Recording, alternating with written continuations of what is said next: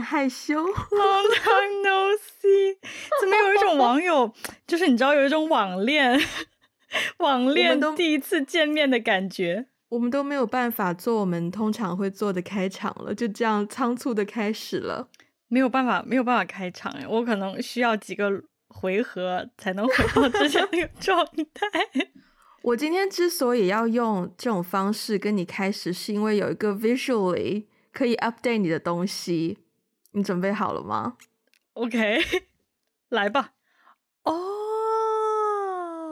哇哦，我戴牙套了。对耶，但是你你你不那个的时候，就是没有听出来任何异样。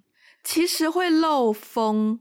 就是，就是，就是我我最近见到朋友，很久没见的朋友，我都会戏谑的说，我现在可以吹口哨。我不确定这个麦克风收不收得到，但是我试试看。就是我在发出一些，对，比如说发音的发，好像不是很明显。但如果是当面见到我，就会很容易很明显听到那个漏风，然后就会有一个小小的口哨音，在我说风 飞 这种。对，懂懂，我倒是没有听出来有漏风，嗯、但是我感觉就是你你说话的那个嘴型变窄了，就是就是你没有以前这样了，就是就是大张嘴，哦，你好像没有办法大张嘴，你就好像只能就是控制在某一个收一点，对对对，主要是戴牙套之后，我现在才只戴了上排的，然后我们现在录音，我们明天也就是其实节目上线这一天，我就会去复诊。然后，如果我没记错的话，应该就会装下排的牙套。但是我必须要讲，哦、你有戴过牙套吗？所以我不知道。初中戴过呀。对，我不知道你还记不记得，就是你真的戴上牙套之后，你每一次讲完话，或者是你张开完嘴巴，你要合上嘴巴的时候，嗯、那个路径比原先就变长了很多。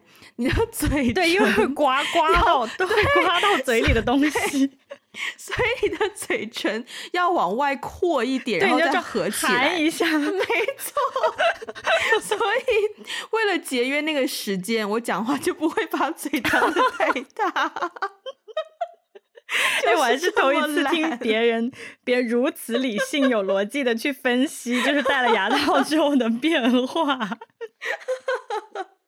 我觉得很有趣，就是最近我见到一些朋友，如果是之前也有戴过牙套的，我跟他们聊到一些 关于，比如说吃饭很容易塞牙或什么，都好多细节可以分享哦。就是他们好多经验传授给我，嗯、确实是。哎，可是我以为你会戴那种透明，现在很多人会戴。对啊，现在很多人戴透明的呀，就没有那种吃饭 塞菜的问题。那个、可是那个你吃饭也还是要摘下来啊，而且是啊，我。而且那个我觉得用的时间会更久。我戴牙套，我这一次戴牙套，它需要花两年，然后又看情况加两到六个月。所以我牙套，我拆牙套的时候，我在，我要么就是三十五岁的尾巴，要么就是三十六岁了。所以，哦，就这个这个数字讲出来是蛮让人害怕的。所以我我不敢，嗯、我。我唯一后悔的事情就是我没有早一点戴牙套。嗯、明白？那你岂不是你你那如果你很你很难在戴牙套之间结婚呢？因为如果如果你在这个期间结婚，那拍出来照片就有点尴尬，是不是？哦，我不会在这个期间结婚的，我想。竟然如此的笃定，应该不会吧？不会啦。哇，好奇怪哦！真的是看到有戴牙套的自己，然后在 Zoom 里面的画面，还是蛮还是蛮神奇的。对耶，这是你牙套后首秀，真的，这是我一个非常大的 update，非常大。嗯，嗯，那你要不要说说你的心路历程？就是是什么戴牙套的心路历程吗？对呀，决定要戴牙套。呃，有很多原因掺杂在一起。就大家一定都会，他都会好奇为什么要戴牙套嘛。我对外通常最容易别人很容易信的原因，就是我妈妈的牙齿很不好。然后我妈妈她现在已经六十岁，然后她她觉得她的咬合很有问题，然后她的牙有点乱，所以她有点担心我以后牙齿也会变这样。嗯。再一个原因就是我刚好现在公司福利还不错，所以我们的保险是可以 cover 掉一部分的费用。哦。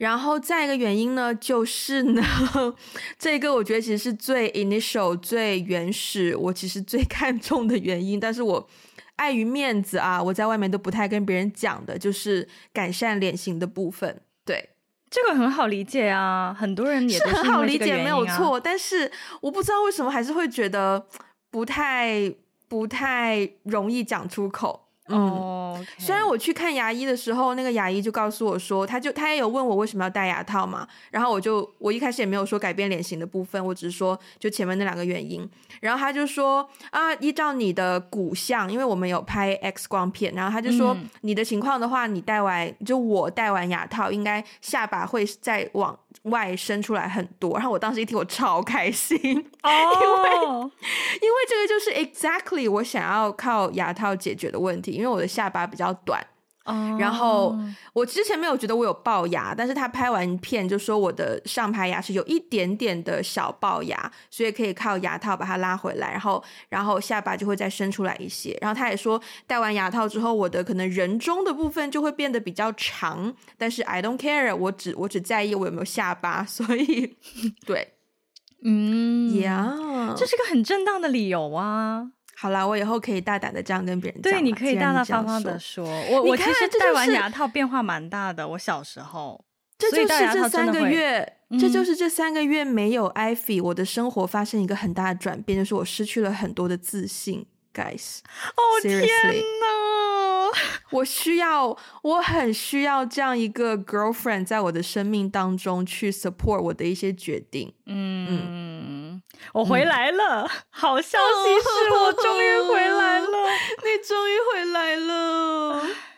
我我我也是，其实说到我终于回来了这句话，我也真的是有点感慨，也是很需要含泪说，我终于回来了。哦、真的，哦，我、嗯、我大概可以体谅，你大概可以体谅是吧？嗯，嗯三个月不长不长也不长，但是不短。哎，那句话怎么说来着？不，嗯，说长也不长，说短也不短。说短也不短。蛮长的、嗯、一个季度呢，整整一个季度呢。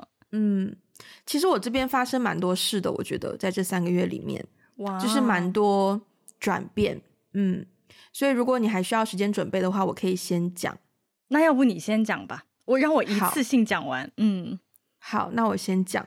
我有我有我有稍微写下来一些，因为我怕我记不住。牙套首先就是一个很大的转变嘛，就是对对对对啊！而且我必须要讲，我这刚戴牙套那几天吃东西好痛苦哦，我连就我已经很就是你肯定咬不了硬的东西，这个我是确定的。然后我第一天，因为我那段时间就在喝 smoothie，我不是为了牙套而喝 smoothie，我是真的就是觉得喝 smoothie 很方便。嗯，然后我家里自己有那种吸管，是那种不锈钢的。我戴完牙套第二天早上，我吓到，就是我的门牙，它都不是咬吸管而已，它只是被吸管碰到而已，我酸到，我真的吓到，怎么会这么酸？嗯，我能，然后那一天，我能体会。对，然后那天我就发现我真的咬不了任何东西，然后我出去吃饭或者是找东西吃，我真的 literally 前大概三五天，呃，蒸水蛋、麻婆豆腐、呃，皮蛋瘦肉粥，病号餐。真的，anyway，这就是牙套。嗯嗯，运动的部分就是在你在我们停更之前，我好像已经有描述过，说我那段时间去运动也已经蛮 regular、蛮规律的。然后我很开心，是我有坚持到现在，嗯、就是包括说前段时间放圣诞假或者是放元旦的假期，除了放假不在没有上班的日子之外。只要回办公室，我基本上当天一定都会去健身房，然后去上当天的课，这样子。所以运动，我觉得我很欣慰自己能够一路坚持下来。除此之外，我新增了一个嗯运动项目，也是这三个月很大一个转变，而且它会演变成，应该会演变成我二零二四年一个小小的目标，就是我开始射箭，反曲弓的射箭。哦，嗯。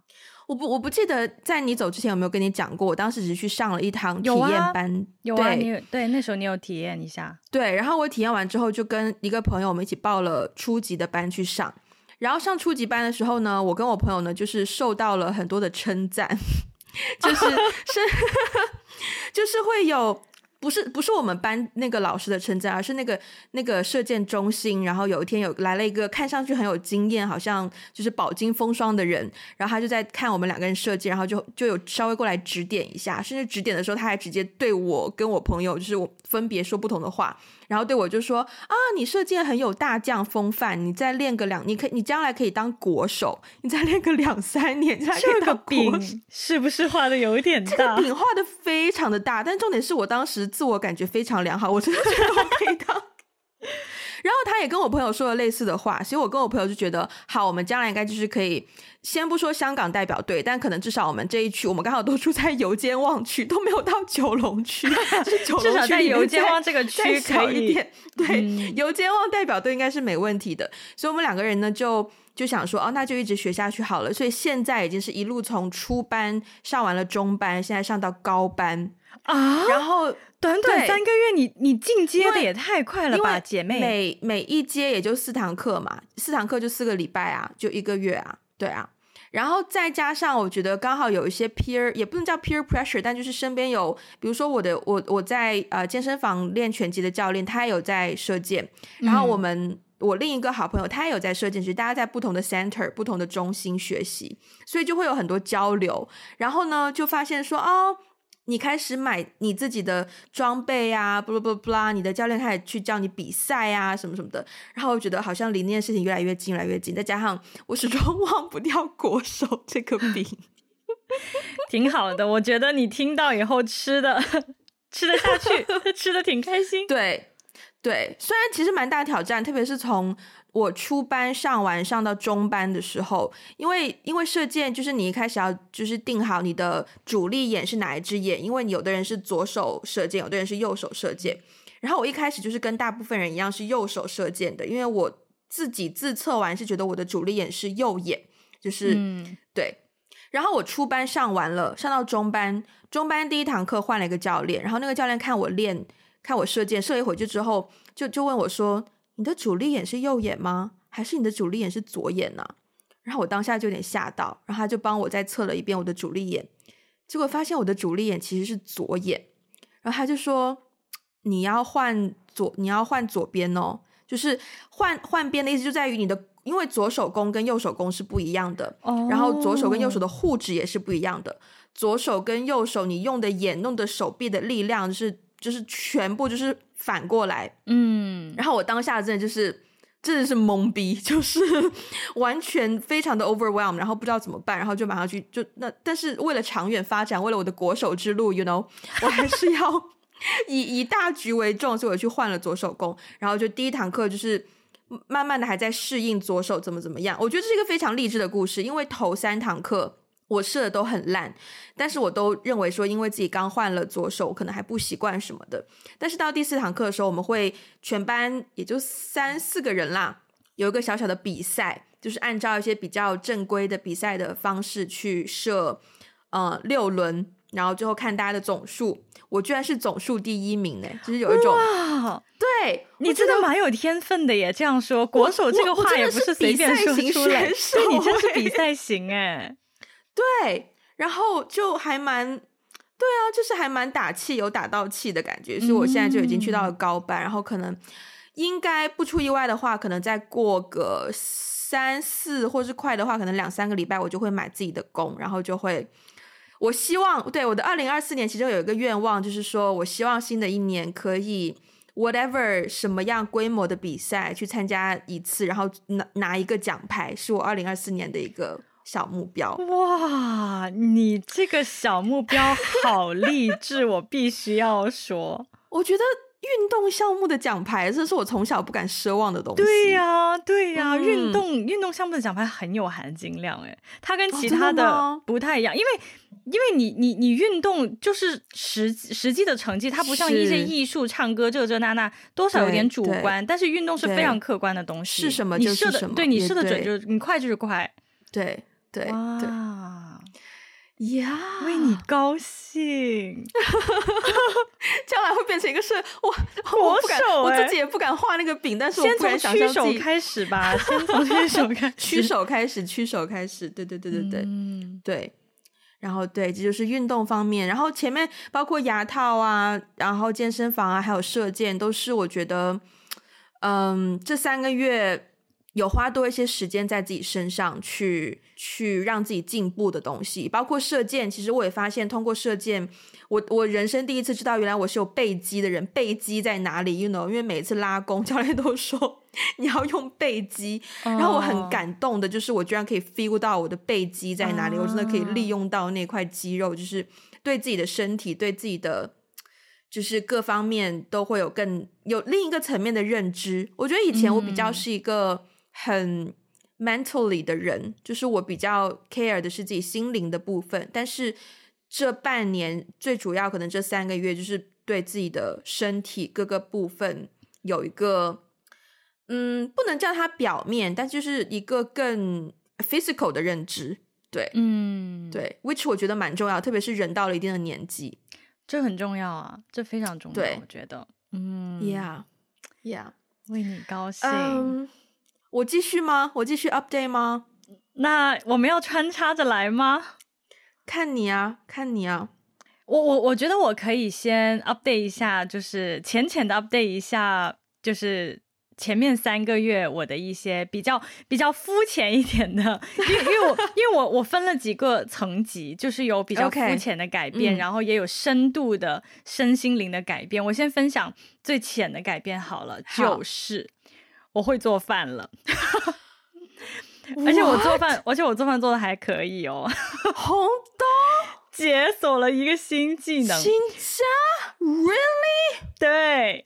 对，Oh God，是这样的，事情是这样的，就是因为过去几个月我不是在一个闭关当中嘛，那闭关其实是一个共同生活的体验，然后那个共同生活呢，嗯、就是呃，我们几个人住在一起，那不可能每一顿都出去吃嘛，所以其实其实我们在一起其实有是是有一些规矩的，就比如说两个人一组，每周两个人一组负责这一周的饭食，OK，、嗯、那我跟别人。就是 team up 的话，我不能说，哎，我不会做饭，我就只洗碗，这样也不太好吧，uh, 对吧？对对对，对，所以基本上就是两个人组一组，然后我们这两个人呢，在就是那一个星期就要负责所有人的一日三餐。其实人也没有很多了，也没有几十个人啦，十个人以内这样子。嗯、对，然后呢，神奇的事情就发生。其实刚开始我做饭的时候，我也不会切菜。我不是说不会切菜，就是。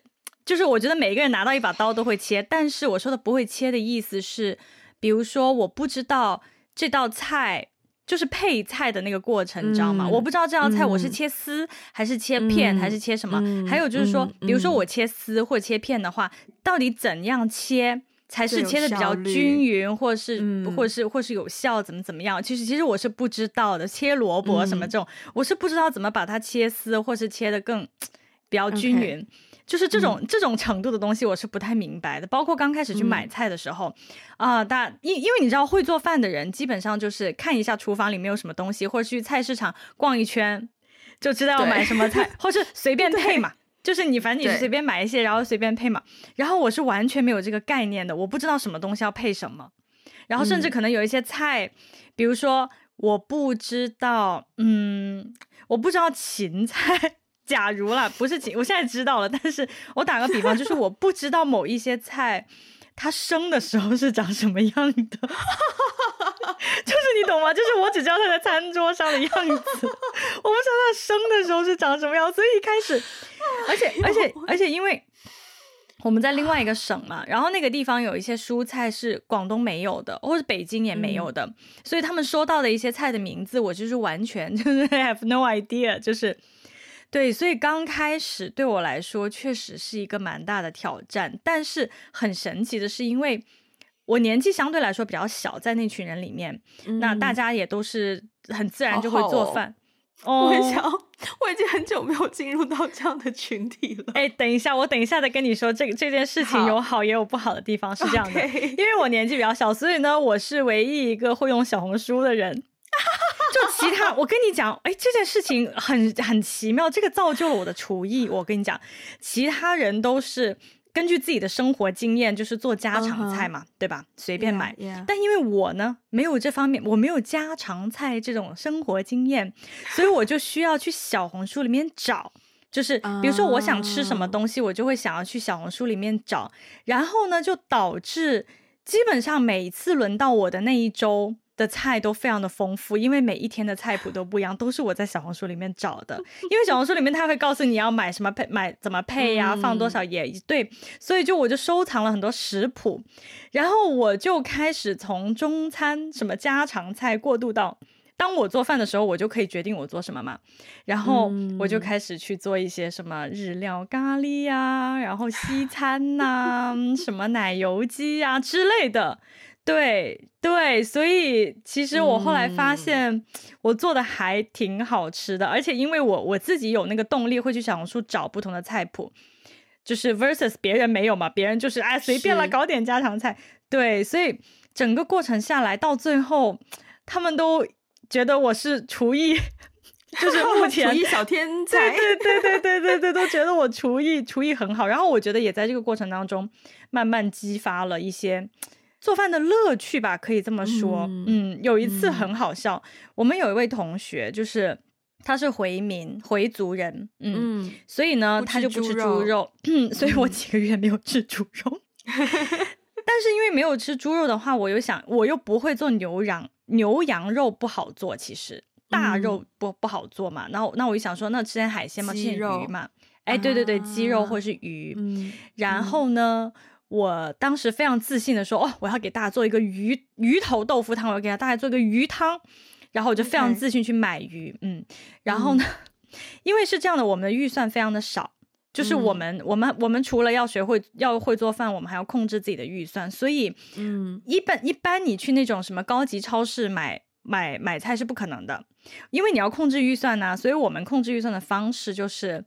我们会去农贸市场，嗯，我也是人生当中第一次去农贸市场，对，就是去农贸市场，你买鱼呢，我也没有经验嘛，他一般就给你活鱼，嗯、就是抓给你的活鱼，就是我没有让他帮我汤，因为我没有经验，然后我拿. 然后我拿回来以后，oh、我说啊，这个鱼怎么是活的呢？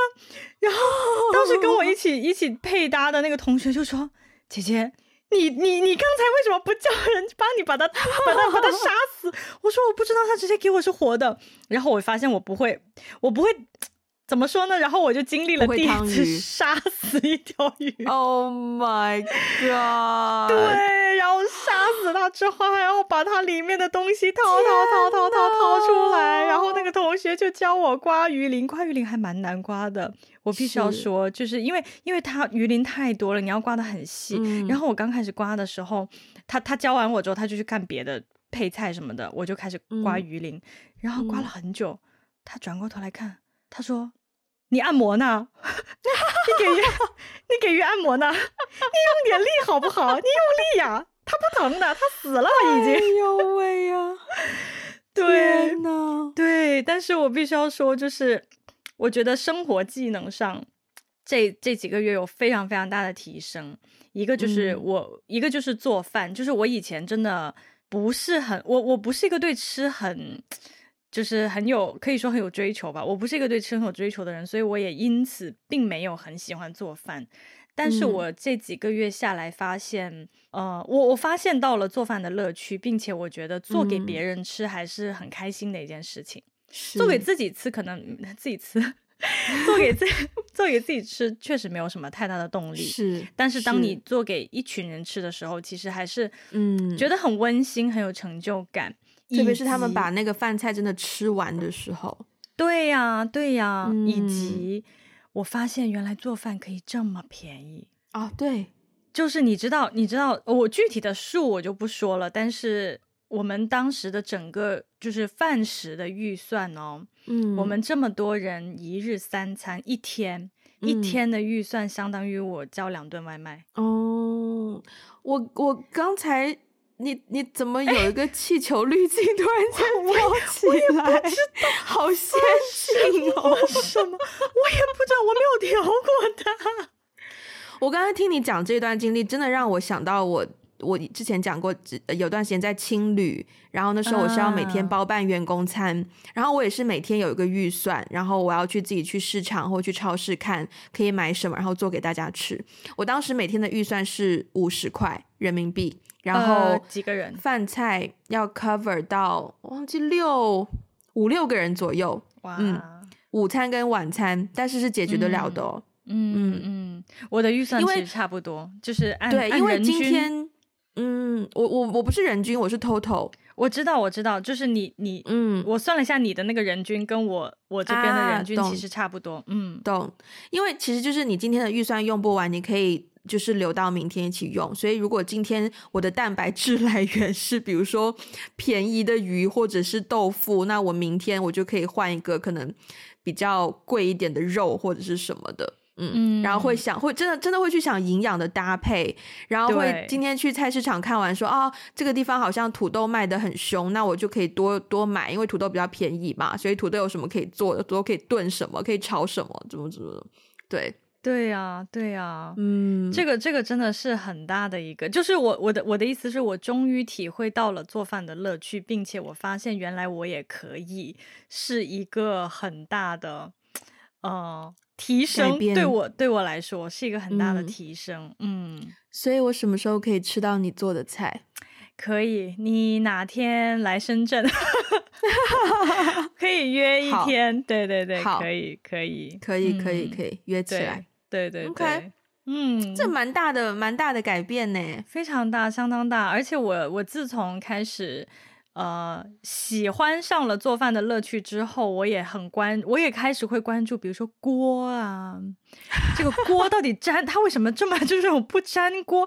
我我现在对不粘锅真的有很大的兴趣，还有一些碗碟。就是要好看呐、啊，嗯、然后杯子什么的也要好看，摆盘呐、啊，但也有实用性，要的要的。嗯，对，我竟然会开始关注这些东西，嗯、然后也会关注说这个刀真的很不好切，你知道吗？我从这个我的闭关结束之后，我就去了趟上海。嗯，然后在上海的时候呢，是住在那个朋友家，就我朋友是一对夫妻，然后那个早上。就是他先生去上班，然后太太还在睡觉的时候，我我起的比较早，然后起来以后想说，哎，做个早餐吧，我就很自动的翻开了他们家的冰箱，然后就当时他们家有什么一些洋葱啊、蘑菇啊、菠菜、鸡蛋什么之类的，oh, 然后他 omelette 啊，exactly，然后他太太就说.然后对，然后女生就起来起来就说，啊、呃，你要做早餐你就自己做啊，然后但是我们家没有什么东西啊，我说有啊，可以做个 omelette，然后他就惊。听到了，他就想说：“天哪，我从来没有想过从你嘴里会说出这样的一句话。”然后我就发现他们家的平底锅很好用，就我就开始发现哦，哦，他们家的这个砧板可以，我这个刀不错，我这个锅也很好用哦。我就开始对人家的厨房，你知道，有一些，哎呀，对，有一些满足感啊。真的是到了一个年纪，会关注的事情就是不一样。没错，没有在 care 你家的香氛蜡烛是什么味道，我现在 care 的是你家的砧板跟你家的刀。没错，没错，真的，真的，嗯嗯，所以很大的一个收获啦。嗯嗯嗯，好，我还有一个刚刚忘记，嗯，好，我其实刚忘记讲的一个，但这个我应该跟你有讲过，可是我不确定我有没有在节目上讲过，就是我开始学法语。我在、嗯、我在 Duolingo 这个 app 上面，我从九月底，就是我们应该录完最后一期节目到现在，我每天没有落下在打卡。嗯哼，嗯哼，你也太厉害了吧！Je m'appelle Wendy, enchantée。哇，impressive 怎么说法语？哦，还没有学到，哦，还没有学到。OK OK。Skynet。Je j'apprends le français avec Duolingo，就是我你 Duolingo 上学法语。对对对对对对对对对对对对对，嗯对，哎真的很厉害。然后我发现，因为很多人都问我，就是我身边的朋友觉得为什么要学法语，好像可能用的机会也不是很多。其实我一直以来只是想说，就是我想要。因为当时那段时间没得录 podcast 嘛，然后我就觉得有点无聊。我真的就是因为无聊，然后我就看到有朋友在学多邻国，而且他的模式真的是蛮上瘾的，然后我就去。下载了那个 app，然后就随便就想一下啊，上次去去去巴黎的时候没有办法讲到很多句法语，我觉得好像可以试试看，加上我对巴黎印象还不错，所以我就开始学法语。然后我开始学法语之后，我就不断的在寻找身边有什么人是会讲法语的，就希望跟他们练习。而且是那种我今天在多林果上面看到什么句子，我觉得我可以应用到生活当中，我会我就会应用到生活当中。比如说，可能有一天我早餐吃了一个，我喝了咖啡，然后吃了一个可颂，我就会说 prends quoi 呃 prends un croissant et café pour ma 呃 petit déjeuner，就是就是我今天早餐 吃了这个跟那个。然后就是，其实这是小朋友牙牙学语的阶段，就是你看到什么你会的，你就要说出来。哦哦哦，对对。然后我就会我就会这样子跟身边的一些人，就是每天见到 Bonjour ça va，然后就每天在问，每天在聊一些很肤浅的东西，但是还蛮开心的。嗯，哇，你刚刚那几句虽然我听不懂吧，但是有有那味儿了，有那味儿了，有那味儿了，是吧？对对对，像模像样的。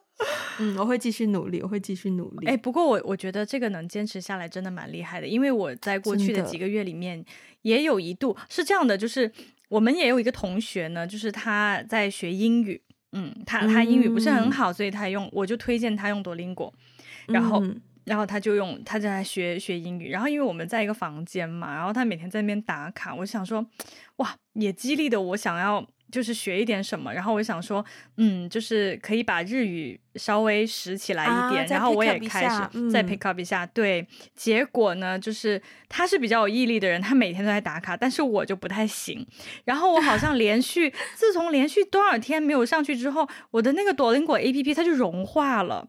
你这种学，你这种学霸，你是不不知道，你是你你是不知道的。就是多邻国，就是你几天没有打卡呢，就会有一个人就是出来说你拽姐，哦、就拽姐都多少天了还不打卡，什么你再不学怎么怎么样？呵，就就是他就会用一些拧人的语气，然后给我发信息.就让我打开 APP 去学。然后呢，你知道，就是你你的那个 APP。我我不我不太清楚你的那个段位啊，但是我的那个、嗯、我同房间的，就是有一个室友，他不是每天都在打卡吗？嗯，然后他的 APP 会变颜色哦，就他打卡到一定，对对。可是你知道，我当我几天可能已已经有有一两一两个星期没有连续打卡的话，我的 APP 就会融掉。就朵林果不是一只小鸟吗？哎、嗯，我现在打开给你看一下。那只小鸟就会整个，应该是绿色的小鸟吧？对对，然后它现在恢复正常了。但是就是我的这个绿色的小鸟，如果你连续几天没有打卡，那个小鸟就会整个融掉，就是会 融，就 就整个会，我从来没有听过。对，就整个会融掉。嗯，所以我觉得它这个 APP 设计的也是蛮有意思的，就让我、嗯、让我觉得 I feel like I'm a loser，因为我现在是不打卡。我现在是火焰鸟的状态，就 是因为一直 就那个 logo 那个 icon 变成了火焰鸟。但我觉得这件事情其实你很需要有人跟你一起在进行这件事情，因为我办公室里面几乎百分之五十的人都在玩多邻国，所以我们就在我们就在 APP 上面成为了朋友，然后互相去完成一些 Friends Quest 这种的。然后就互相激励对方，但也有人就是每天可能只是上，只是做一个 session 去，只是为了连续他的连续打卡。然后，但是有几个朋友就是非常的 aggressive，一定要追求排名都排在前三的这种 段位，对，他们真的很厉害。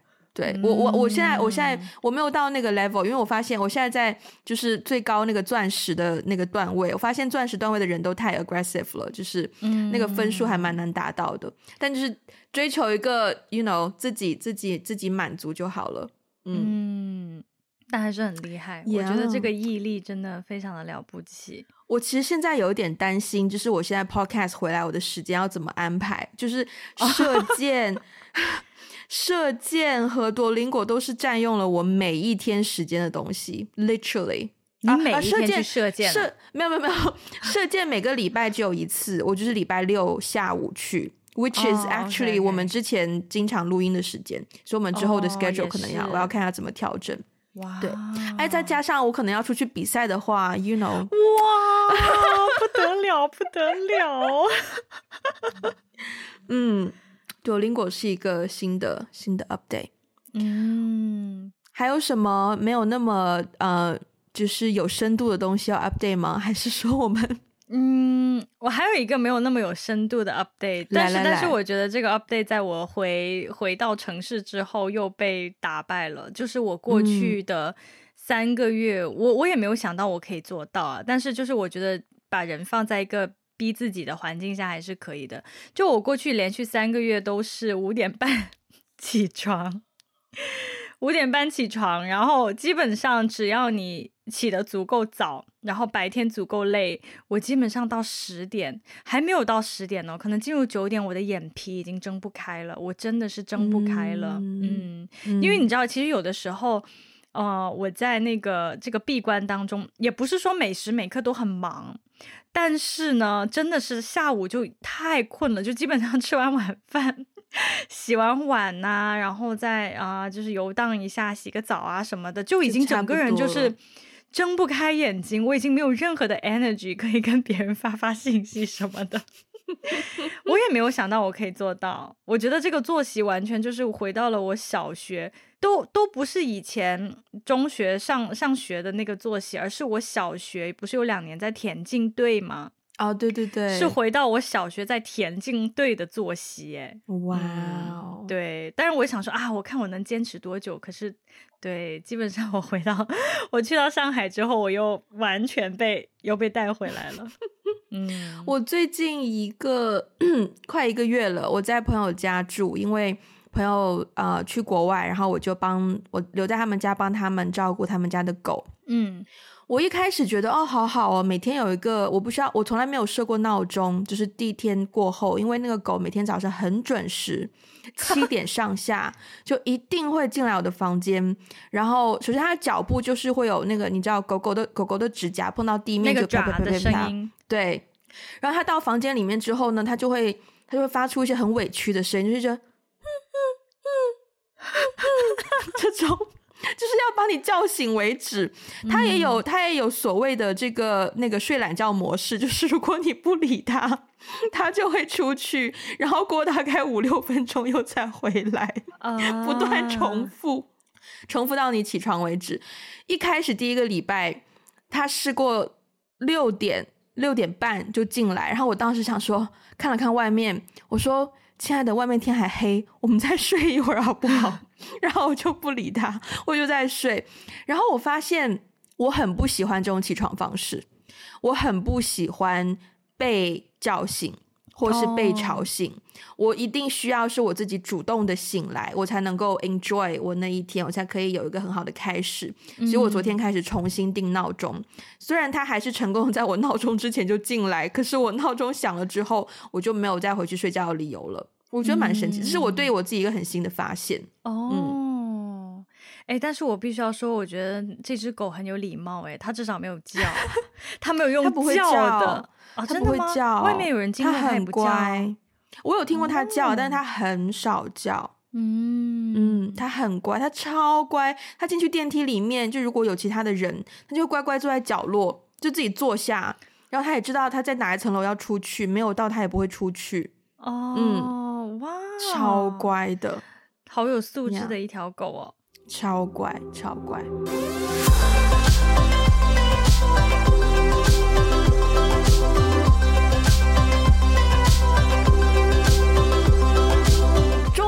是很贪心的，可以把这一期节目录成上下两集，所以在这边上集的部分就要先跟大家说再见。我先要来。二零二四年首次登场，曾经很顺滑的结语，不知道现在还可不可以顺滑下去哈。如果大家喜欢我们的节目，欢迎去 Spotify 还有 App。我觉得戴牙套真的有影响，就是有影响哎，顺滑度。欢迎大家去 Spotify 还有 Apple Podcast 给我们留下一个五分的评分，并且留下你的评论。也欢迎大家去我们的 Social Media，包括有微信公众号、微博、Instagram、Facebook、小红书，找到我们。啊、如果想要加入我们的听众群，可以去联络我们的接线员，他的微信 ID 是 One Call Away Podcast。如果想要获得中文的 transcript，可以去 Patreon 还有爱发电找到适合你的套餐，也可以在上面给我们实质性的支持。那我们上期就到这边下期再见啦拜拜。拜拜。